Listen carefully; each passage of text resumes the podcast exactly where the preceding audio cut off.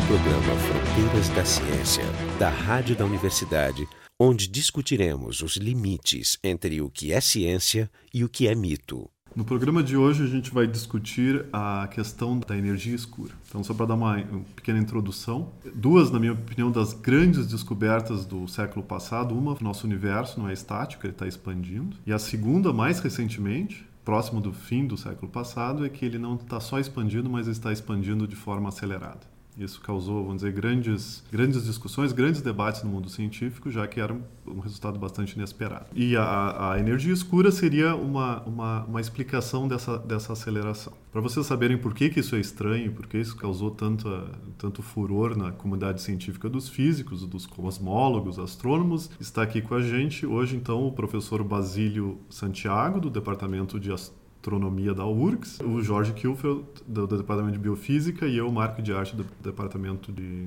de Física. Então, eu queria começar com, perguntando para o Basílio é, como é que essa história começou, a, a ideia de que... Vamos começar pelo, pela expansão do universo. O que, que mudou? Em algum momento a gente imaginava que o, que o universo era uma casinha onde a gente vivia, as coisas eram né, tudo bem bem dimensionadas e aí em um certo momento os físicos começaram a se dar conta que não era bem assim. Então, podia dar uma pequena introdução histórica do que seria isso. É, eu gostaria até de falar, talvez nessa introdução histórica, um pouquinho mais. Quer dizer, o próprio conceito do que é o universo em grande escala, ele evoluiu sobremaneira nos últimos 100 anos. A, a própria noção de que o universo em grande escala é permeado por galáxias e não por estrelas tem menos de 100 anos. Ah, é? é Ela vem da década de 20 do século passado. Sim, você né? achava que todas, tudo eram estrelas, nada mais. E a galáxia Exato. era o universo. Não se sabia se o sistema estelar ao qual o Sol pertence ele era o único e até onde ele se estendia. Isso há menos de 100 anos atrás. Né? Então, o, o, avanço foi enorme e esse avanço foi em grande parte motivado pela tecnologia, pela construção de telescópios maiores que permitiram que os astrônomos investigassem o universo a, a distâncias e em volumes maiores. Então, em 1929, o Edwin Hubble, cuja homenagem foi batizado telescópio espacial, né? Ele, ele constatou que o universo estava em expansão. Ou seja, as galáxias tendiam a se afastar umas das outras, e ele inclusive formulou uma lei matemática que diz que a velocidade com que elas se afastam é proporcional à distância entre elas. Isso data do final da década de 20, com confirmação no início da década de 30. Uma coisa é que o, universo é o próprio espaço que está expandindo, né? Exatamente. É. É. Isso, na verdade, é, foi, de certa forma, corroborou, veio ao encontro da teoria da relatividade de Einstein, que tinha sido formulada em 1915, né? É, que previa, então, as soluções mais simples para a relatividade geral de Einstein, previam que o universo deveria estar ou se contraindo ou ou é, se expandindo. Então Hubble veio a confirmar com suas observações astronômicas um universo em expansão previsto pela, pela relatividade geral. Agora, nesse universo aí que, que perdurou até o final do século passado, até o raiar do século 21, esse era um universo dominado pela matéria. A gente sabe que as galáxias têm estrelas e são, são todos objetos materiais e a e matéria, poeira, né? poeira gás, uhum. e, e até um outro componente material que a gente não sabe bem o que é, que a gente chama de matéria escura, uhum. mas a matéria ela exerce uma força atrativa. Sim. Então, a, pela própria gravidade, é. o universo deveria estar se desacelerando ele em devia, função da sua gravidade. É, ele devia estar indo em direção a parar de alguma forma e contrair, né? E essa é a expectativa Ou, que é. durante toda a história da cosmologia desses anos 20 tem,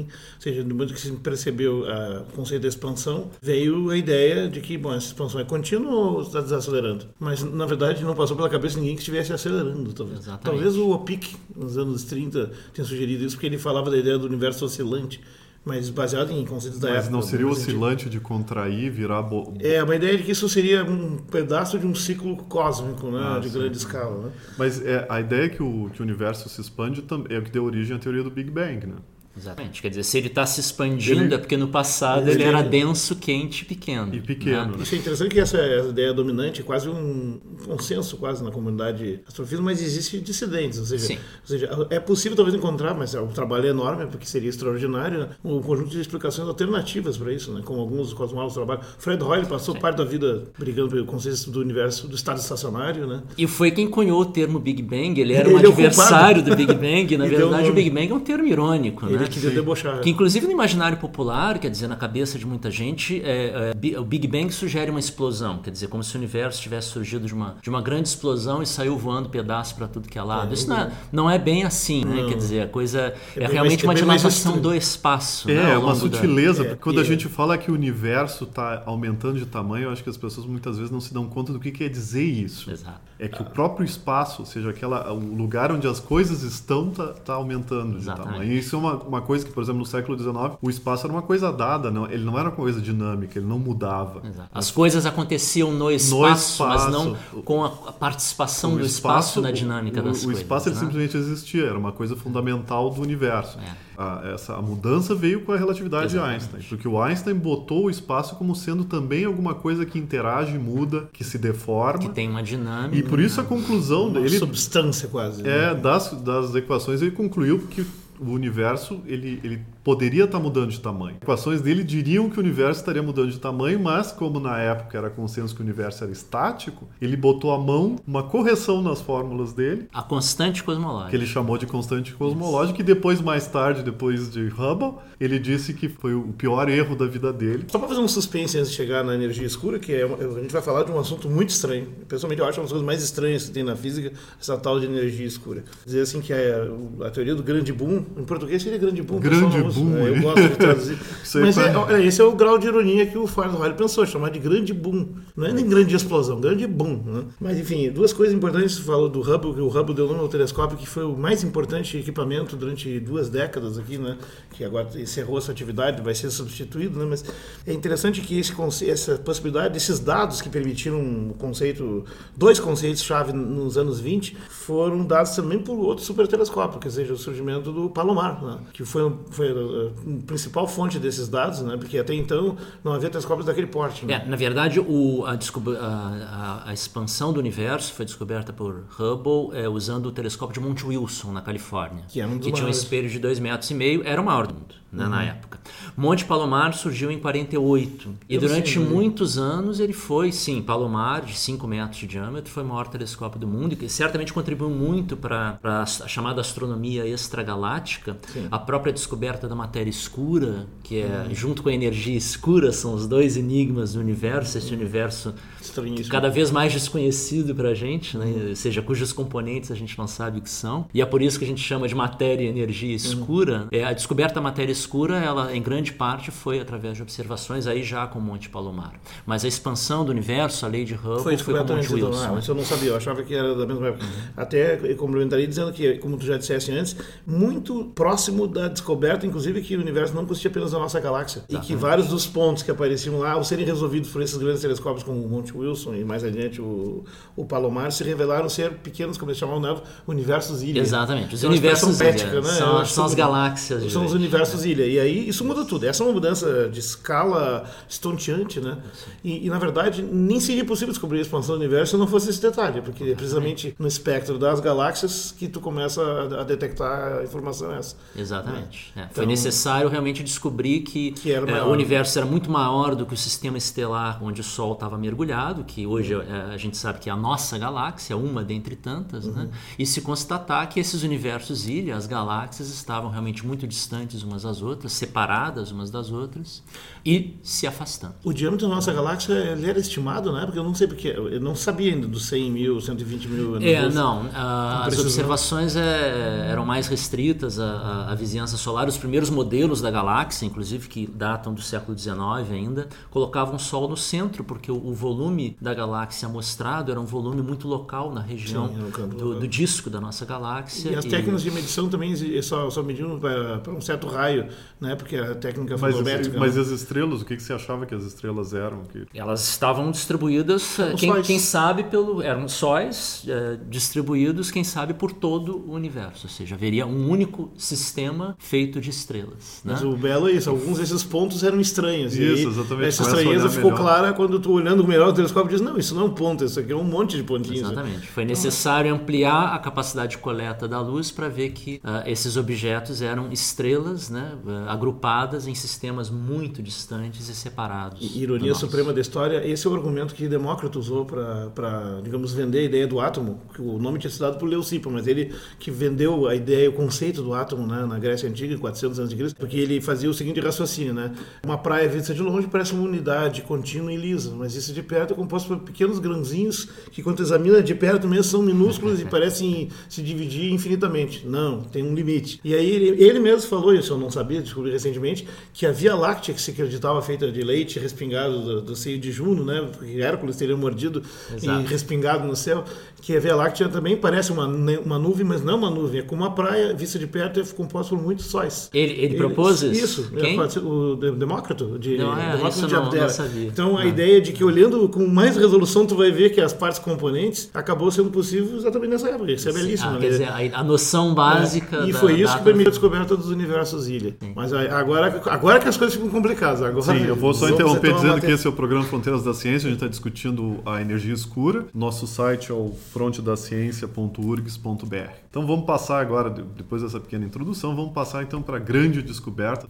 E... Final dos anos 90. Final dos anos 90, um grupo italiano, né? Foram dois grupos uh, independentes, que inclusive todos, uh, todos receberam o, o Nobel, o Nobel ano né? passado, Isso, né? é. em 2011. Então, então, então há Nobel de cosmologia, então, você dizer assim. É, é houve dois recentes, esse e o, e o da Penzias e o Wilson receberam também é. pela radiação cósmica em sim, algum sim, momento. Sim, mas são experimentais, são, são, são experimentais, mas Hubble, Hubble, que eu saiba, não, né? Se ele recebeu o prêmio Nobel, eu não saberia acho dizer, que não, acho que não. Acho que não. É. Interessante porque, na verdade, ele, quer dizer que a solução é mais ampla até do que meramente um problema cosmológico. Mas vou voltar. Então, a ideia é que o universo estava expandindo e a ideia é que o universo universo, pela nossa observação, é, era composto de matéria, e a gente sabe que matéria é só atrativa, né? A gente não conhece matéria, tendo outra massa, força. exerce um campo é, atrativo. Atrativo, a, as soluções óbvias seriam que se esse universo está se expandindo, sempre seria desacelerado pela força de coesão da matéria. E aí, houve esses experimentos, se olhou e... É, constatou-se observando explosões de supernova, que são uh, estrelas no estágio final da sua evolução, e que elas explodem, e essas explosões são visíveis a distâncias cosmológicas. Então, essas observações de supernovas, é, elas permitem determinar a distância às explosões. Como é que a gente sabe a distância? Porque as explosões, elas são, é, vamos colocar assim, essencialmente sempre iguais. Não é exatamente isso, mas um determinado tipo de supernova, que é a supernova 1A, ela explode sempre do mesmo jeito e produz a mesma luminosidade, ou seja, ela ejeta a mesma quantidade de radiação eletromagnética. É, tem uma massa luz. inicial parecida, né? Exatamente. Tem uma janela de forma que ela serve como um marcador Sim, sim, mas como é que eu sei a distância? Exatamente. Você sabe a distância porque você mede a quantidade de luz que você recebe aqui na Terra e você sabe a potência de radiação que foi emitida pela supernova. O que você recebe vai sempre cair com o quadrado da, da distância. Sim, sim. Então, ao mapear a distância das supernovas né, e medir-lhes o desvio para o vermelho na, nos seus espectros, que é um indicador da, da, da, do quão rápido as, as, galáxias estão se afastando. Que né? foi assim que se descobriu a expansão do universo, inicialmente, não falamos, é. mas é... é o desvio esse, esse desvio do vermelho é o Redshift, né? É, o que a gente chama de efeito Doppler da luz, né? É, Doppler fisou quando é da luz. É, e, e o, é, o isso é sempre esquecido. É. O efeito Doppler para o ouvinte é, é, o, é o que a gente observa quando uma fonte de, de onda, de, por exemplo, pode ser onda sonora, quando a frequência aparente, ah. aparente dela muda de acordo com a relação uh, de, movimento, de movimento entre ele e o observador. O exemplo mais típico que a gente dá é o da ambulância. O observador que está parado, a ambulância que está andando na rua, a gente vê a sirene ser mais aguda quando ela se aproxima do observador e fica grave quando se afasta do observador. Ah, então a ideia, a ideia do desvio para o vermelho significa que toda a luz ela vai ficar mais avermelhada se, algum, se a fonte de luz está se afastando do observador ou vai ficar mais azulada, ou seja, a frequência maior mais agudo no sentido aí, da luz, é, se está se aproximando. Então, como que se observa? É sempre desvio, quando a gente olha para qualquer, uh, qualquer uh, galáxia no, distante no universo, a gente observa que a, que a luz está mais avermelhada, a conclusão é essa. Está né? se afastando aí. Tá se afastando. Daí afastando. veio, é que Hubble concluiu da expansão. É. Só uma correção, até já que estamos para complementar. Além, uh, no, no, efeito Doppler-Frisot, não é a cor da luz que muda para o vermelho para o azul, como alguns pensam pelo nome, né? Mas tu tem que tirar o espectro com, com a representação de vários é, comprimentos de onda, e nesse espectro tem linhas de absorção. É, exatamente. Que, são as, as linhas de absorção que, que deslocam, Isso, é. ou seja, não é uma coisa visível, não é que o cara fica mais azulado, como eu já vi filmes de ficção científica sim, fazendo sim, isso, é. o cara se aproximando, então ele fica azulado, é. não, é, não tem nada a ver. Mas é uma... É, o espectro como um todo, ele se desloca para comprimentos de onda maiores. Né? Agora, se você tem um espectro que, por exemplo, o objeto emite muito no ultravioleta, e aí devido ao aumento do comprimento da onda, essa grande quantidade Passa de luz ultravioleta vai para o azul, né? o, o redshift causa um é azulamento. então, na, na, no então, fundo, ele permitiria isso. Né? É, é, é permite. O, o, redshift não significa que as coisas fiquem mais vermelhas quando é. observadas. É, como tu disseste. Né? Mas em alguns ele casos desloca todo o espectro, isso. todas as ondas eletromagnéticas ficam uhum. maiores, portanto, uhum. com comprimento de onda maior. E é dessa relação entre a distância da supernova e o seu redshift, o seu desvio para o vermelho, é que você pode modelar a expansão do universo, ou seja, é, tentar descrever a expansão do universo e determinar. Essa é, na verdade, é uma das ferramentas que permite determinar se essa expansão foi uma taxa maior ou menor no passado. Uhum. E a surpresa foi que esses trabalhos revelaram que no passado o universo se expandia mais devagar e hoje ele se expande mais rápido. Pois é, eu me lembro Mas tu sabe, como é que tu sabe que é o passado? É aí que tá. Aí tu tem, como é que tu tem essa medida? De acordo com a distância que a galáxia está. Exatamente. É, Quanto é. mais distante a supernova, porque é, mais para o passado você está recebendo a informação da sua explosão. Mais próximo do Big Bang. Exatamente, mais próximo do famoso Big Bang. Então essa, essa expansão é, é, era inesperada. Né? E Exatamente. E quais são as, as soluções então dos físicos, dos astrofísicos para essa possibilidade? É uma os, surpresa, né? Os físicos teóricos são muito criativos. Eu não tenho a menor dúvida de que eles sempre buscam é, diferentes explicações. Inventam né? um demônio qualquer para é. explicar. É, mas o, o fato é que para a gente poder decidir qual a, a, a melhor, a melhor explicação para essa expansão acelerada, nós primeiro temos que medi-la com mais precisão, tentar avaliar se ela realmente com, com que taxa com, é, essa aceleração se deu em função do próprio Redshift, ou, em função do, do tempo no passado. Né? É, Para isso existe um projeto que se chama Dark Energy Survey, que é o levantamento da energia escura que, que ele tá, que se propõe assim? É, então ele. Isso é que tu faz, é um consórcio parte, internacional. Né? Exatamente, é um consórcio. consórcio internacional envolvendo é, 130 pesquisadores de várias instituições do, uh, do, dos Estados Unidos, Europa e do Brasil. Aqui no Brasil, quem coordena isso é o, é o LINEA, o Laboratório Interinstitucional de Astronomia, que foi criado para é, trabalhar esses grandes levantamentos de dados, né? fazer a e-astronomia. Isso, né? isso é uma coisa muito, muito, muito bacana que está acontecendo em outras áreas também do trabalho trabalho coletivo em grandes. É, grandes colaborações com uma grande quantidade de dados. Essa é a ideia do tipo linha. de problema exige exatamente muitas cabeças, é, como física de partículas, é, meteorologia. É mais,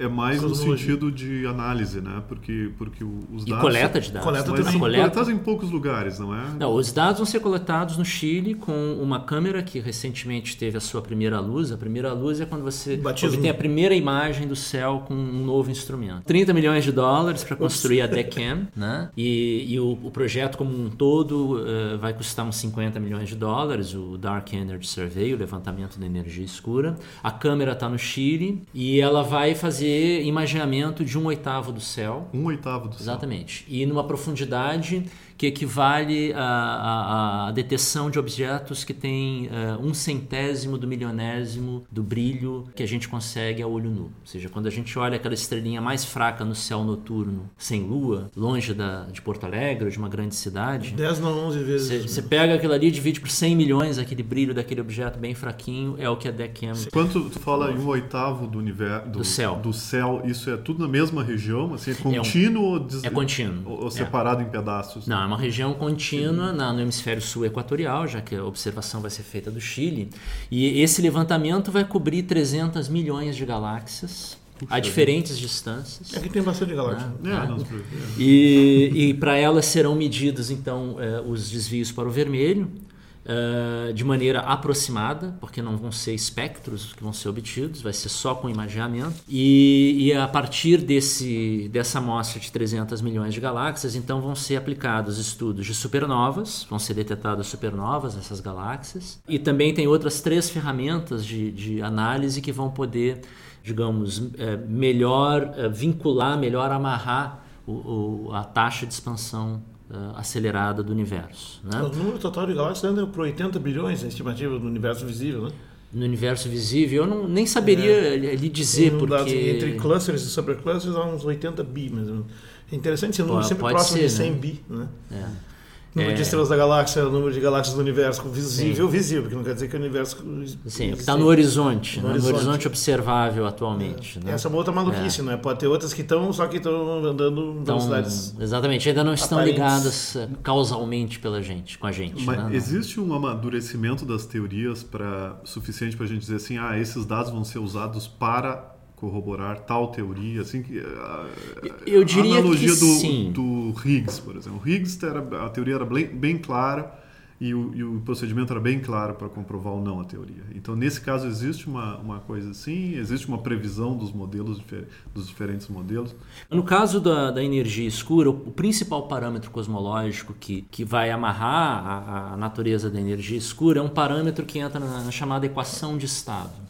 Né? É uma equação que relaciona a pressão do fluido cósmico em expansão com a densidade desse fluido. Tá? Então é uma equação de estado e ali tem um parâmetro que pode ser constante ou não e cujo valor eh, ainda precisa ser mais bem determinado. A precisão de determinação desse valor, eh, desse levantamento da energia escura é da ordem de 2%. Então ah, eu vou mencionar aqui talvez a, explicação mais comum para a energia escura, que seria a energia associada ao vácuo. Pode parecer estranho, mas o vácuo tem energia. Né? Ou Vácuo pode ter ausência energia. completa de matéria. De matéria. Isso no Não é- passado, isso no Nem passado. comparar com qualquer vácuo tecnicamente factível no planeta Terra. O vácuo, muito maior, É, mais é o- vazio. Né? zero átomos por centímetro cúbico. dizer Exatamente. assim. Sim, mas depois da mecânica quântica a gente sabe que não tem vácuo. Não, não tem. O Rayleigh já dizia No isso. fundo é, é isso, É, né? a energia. Mundo, no mundo clássico, a ausência era ausência. No mundo quântico, a ausência não é ausência. Não, inclusive o E próprio... é exatamente por isso que tem energia. Isso, Daí que veio o modelo de estado estacionário do Rayleigh, que inclusive fazia a criação da matéria a partir disso, do nada, da tensor do espaço temporal. É, então a, a energia do vácuo, né, é, de certa forma, é o, que, é o que ressuscitou a chamada constante cosmológica, aquela que a gente mencionou, que foi a grande besteira do Einstein. Na opinião dele. Quer dizer, na opinião dele, ele, ele, ele botou essa constante para tentar fazer com que essa constante exatamente contrabalançasse a gravidade, tornando o universo estático. Hoje, o papel da constante cosmológica é superar a gravidade e fazer com, com que o universo se, se expanda aceleradamente. Mas o fato é que a energia do vácuo ela desempenha um papel que é, nas equações da relatividade é suprido por, por essa constante cosmológica. O que não significa que sejam sinônimos, a constante do Einstein seja necessariamente a energia do vácuo. E essa é uma das possíveis explicações, e, se, e, e- a energia do vácuo então prevê uma equação de estado com um parâmetro fixo Aham. de valor igual a menos 1. Menos um. Menos um. Então, a, a- pressão é o simétrico da densidade, ou seja, você tem a, a- como se houvesse uma pressão negativa. Claro, né? claro.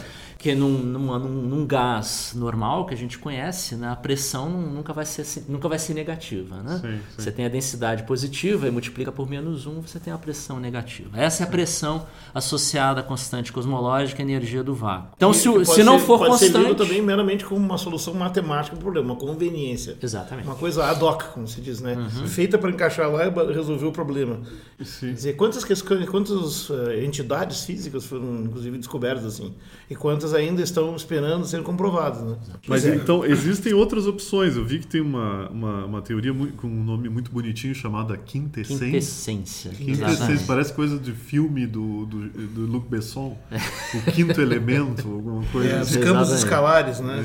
É. Os módulos. É E essa, e essa, essa teoria, ela, ela proporia um outro valor para... Exatamente, para- ela prevê um outro valor e um outro comportamento para a equação de estado cósmico, inclusive que permitiria que uh, essa equação mudasse com o tempo. Sim, o que a energia do vácuo não, não seria uma constante. Não seria ah, constante. Dizer, não seria constante, é uma, é uma é. teoria de não constância. Exatamente. É, quer, dizer, quer dizer que uma vez que, que esse survey é feito, pelo menos entre essas duas teorias pode se se você constata que a equação de estados, o, a, o melhor ajuste ao parâmetro da equação de estado é menos 1, com a incerteza de 2%, você descarta a possibilidade de qualquer coisa que, va que varie com, ah, com beleza. o tempo. É né? que, Eu não sei se toda a quintessência necessariamente depende do tempo. Eu, eu realmente não sou, não é exatamente minha praia. Eu quero deixar claro que eu não sou um especialista em energia escura. Eu estou envolvido com survey e, e, eu, sempre, eu, eu, fico perguntando quantos são especialistas desse assunto, porque na verdade existe um. Eu posso até dar alguns nomes. É. um nome que seria muito bom, que é do Grupo 10 Brasil,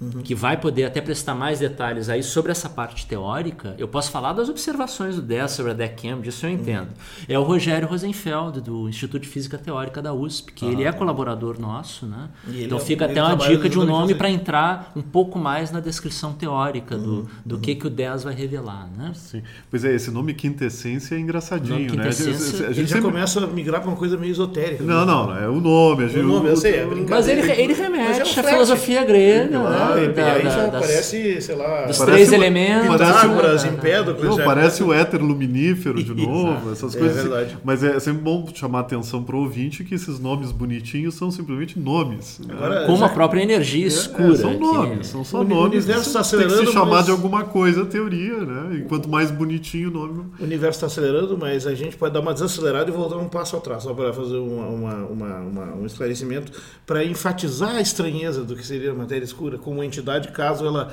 ela está comprovada. A energia escura. A energia escura. A energia Sim. escura está comprovada experimentalmente? A aceleração do universo eu sim, acho que é indiscutível. A aceleração, é, sim. A esse é, esse é o fato empírico. Esse é o fato Agora, empírico. É. A energia escura é o mecanismo mais aceito para explicar isso. Eu diria que a energia escura é a manifestação disso. A energia é escura o nome que se dá para é, é o termo, nome geral, é, nome geral. É o termo que se dá para aquilo que a gente não sabe o que é, que está causando a aceleração. Olha como a nossa conversa fica, conversa fica solta, é, é um né? termo que reflete ignorância mais do que conhecimento. Porque veja só, né? quando fala porque que ela é, qual é a relação? É, Para situar no composto comparado energia escura com matéria escura e matéria normal, matéria típica, né?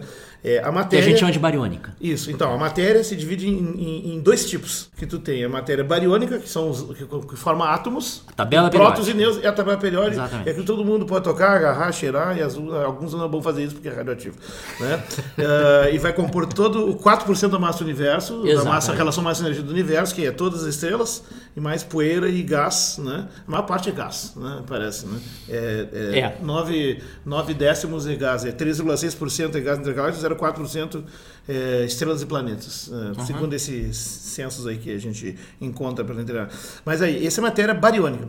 Aí tem a matéria não bariônica, ou seja, um detalhe se não vem ao caso, que inclui então é, é, neutrinos, elétrons, principalmente, elétrons, neutrinos, né? Mesons. Elétrons não. Os elétrons fazem parte do modelo eles padrão são, eles são leptons, mas leptons não são bários. Então é, é, é, mas é, aí, aí que tá. A gente tem que tomar um pouquinho de cuidado. Matéria bariônica não é necessariamente... Só bárions. Uh, bárions no sentido de algo pesado, que vem do grego, né? Bárion uhum, é, uhum. pesado, né? Então. É, matéria bariônica é realmente aquela matéria que a gente conhece, formada, que entra no modelo padrão de estrutura da matéria. Então são prótons e nêutrons, que são quarks, né? É, é, na, na, verdade, o modelo padrão são quarks e leptons. Os quarks se agregam para formar prótons e nêutrons e outras partículas, e tem os leptons entre os quais os elétrons. Isso é o que a gente, pelo menos no, no contexto da cosmologia, chama de matéria bariônica. Né? Ah, tá, então Isso aí realmente é uma minoria. Mas os, os é. fótons já entram na não bariônica. Os fótons eu diria é, que não são, são matéria, né? Os é, fótons é radiação eletromagnética é. e a, a, densidade de energia associada aos fótons é baixíssima, pois muito é. menor do que a da matéria bariônica. Os fótons dão conta de um centésimo do porcento de toda a energia do universo. Mas eles são extremamente mas, úteis para o Só Mas para arrematar, é verdade. E outra matéria não bariônica seria essa tal da matéria escura. A matéria escura. A matéria é. escura. Que, que aí a gente não sabe rigorosamente o que é. Pode até ser o neutrino, é verdade. É, o neutrino é um lepton também, é. mas a gente é, pode ser que haja uma quantidade de neutrinos primordial, não detetada.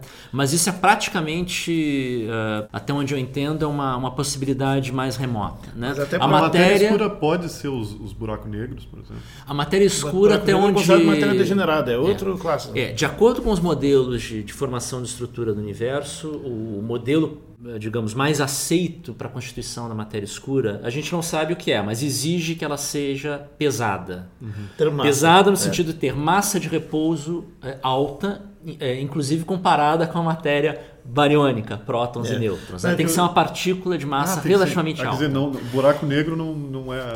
Porque eu, eu não, não, o buraco negro é o resultado Sim, da evolução da matéria, da matéria bariônica. É. Isso, exatamente. É. é algo extra é, a gente poderia até, existem propostas de buracos negros primordiais que é. teriam se formado na época. É, é, é esse, essa matéria, escura. Buracos negros são de é. nêutron, então são uma classe à parte. Né? A matéria escura tem que ser algum tipo de, de componente de matéria que se formou lá atrás né? Uhum. Na, junto com o Big Bang, ou seja, quando o universo era muito jovem. E que melhor se encaixa na, nas observações é, um, é, uma partícula primordial, ou seja, que se formou no início da evolução do universo e que tem uma massa alta, uma massa de repouso, né, como a gente fala em física, é, alta. E quanto por cento seria da, da, energia do universo? Isso aí dá conta de 30% da energia via a famosa equação de equivalência, né? De Sim. que matéria e energia se equivalem. Então 30% da tá, energia. Então é 30%, 4% é a bariônica? É, vamos colocar assim, a bariônica é 4%, aí bota 26% da matéria escura. Isso. E aí sobra 70%, 70% mais de 70% é energia, da energia escura. Né? Quer dizer, a maioria da, é, da coisa a gente não sabe, não tem 95, 96% Agora, esse é o universo é desconhecido. É desconhecido. Isso é o percentual em relação à massa e energia. Se tu tirar a energia escura, aí a energia energia, a matéria escura é 84% da matéria do universo. Por aí. E, o do, e a bariônica 16%, Por aí. mais ou menos. É. É. Qual é a conclusão aqui? A conclusão é que o universo é um grande desconhecido Sim. e, portanto, há muita pesquisa a ser feita. É, espero que, com a contribuição de mais uh, uh, pesquisadores brasileiros, principalmente aqueles que são jovens, que estão começando, a ciência está aí para Olha aí, pessoal, o universo, o universo garante emprego de todo mundo aí. Vamos se mexer. Tem que estudar, fazer conta. tá bom, então. Então, esse foi o programa Fronteiras da Ciência. A gente discutiu hoje a, a energia escura. Esteve aqui com a gente o, o, o, professor Basílio Santiago, do Departamento de Astronomia da URGS, o Jorge Kilfeld, da Biofísica da URGS, e o Marco de Arte, da Física da URGS. O programa Fronteiras da Ciência é um projeto do Instituto de Física da URGS. Direção técnica de Francisco Guazelli.